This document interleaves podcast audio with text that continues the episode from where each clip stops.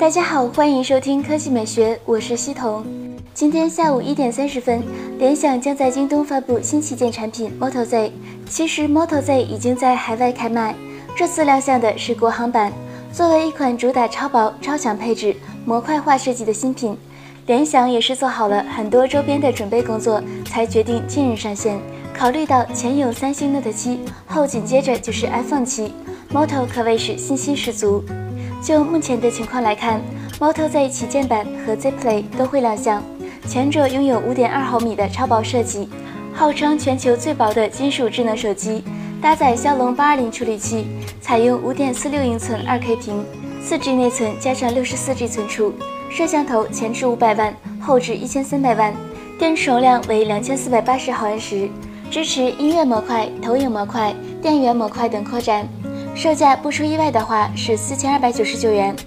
至于 Z Play，同样支持扩展，但配置和价格就亲民了很多，预计在三千元左右。采用骁龙六二五处理器，三 G 内存，六十四 G 存储，电池容量是三千五百一十毫安时。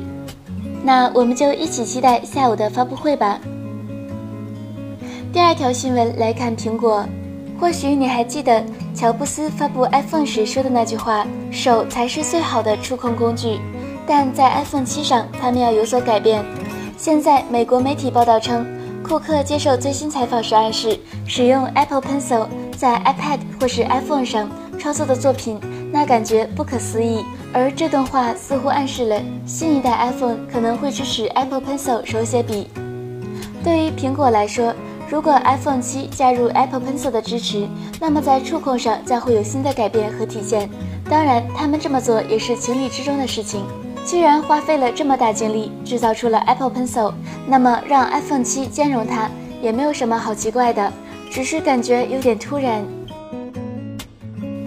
科技美学微信公众账号的新闻：魅族最后演唱会，小米提前应战，一张图看懂超大屏手机 Max。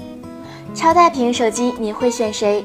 百分之三十九选择不考虑买超大屏手机，百分之二十选择买小米 Max 高配顶配版，一千六百九十九起价，百分之十四选择买魅族魅蓝 Max 一千六百九十九元，百分之十二选择买小米 Max 中低配版一千二百九十九元起价，百分之十一选择买超大屏，但是不要这两个牌子。